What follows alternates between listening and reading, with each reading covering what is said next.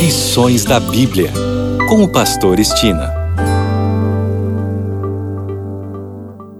Olá, aqui é o Pastor Estina no seu programa Lições da Bíblia. Neste trimestre de janeiro a março, estamos estudando o tema Administradores Fiéis à Espera do Mestre. O assunto da semana é Administrando em Tempos Difíceis. E o tópico de hoje é tempo de simplificar, nossa viagem para o céu será a mais importante das mudanças da vida. Só que não haverá caminhões para transportar tudo o que consciente ou inconscientemente juntamos em nossa caminhada da vida. Somente o caráter formado segundo o modelo divino nos acompanhará. Ao pensarmos nisso, que daqui nada se leva, e também na brevidade da volta de Jesus, não seria oportuno começarmos a viver uma vida mais simples? Não seria já o tempo de nos desapegarmos das coisas deste mundo? São perguntas que merecem profunda reflexão.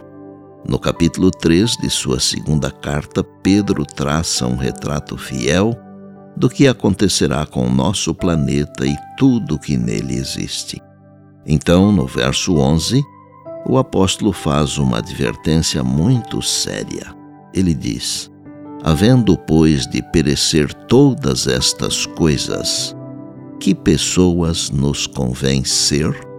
Há um pensamento no livro Parábolas de Jesus, a página 434, que diz: a vida é muito solene para ser absorvida em negócios terrenos e temporais, em um turbilhão de preocupações e ansiedades pelas coisas terrenas, que são apenas um átomo em comparação com as de interesse eterno. Contudo, Deus nos chamou para servi-lo nos afazeres temporais da vida Diligência nessa obra é tanto parte da religião verdadeira como a devoção. A Bíblia não apoia a ociosidade, que é a maior maldição de nosso mundo.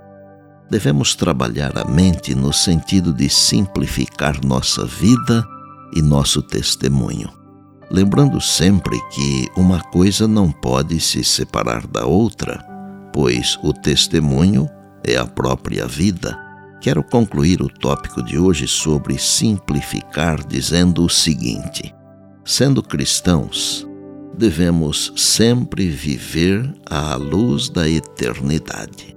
Sim, é claro, precisamos trabalhar com empenho para prover para nós mesmos e nossa família.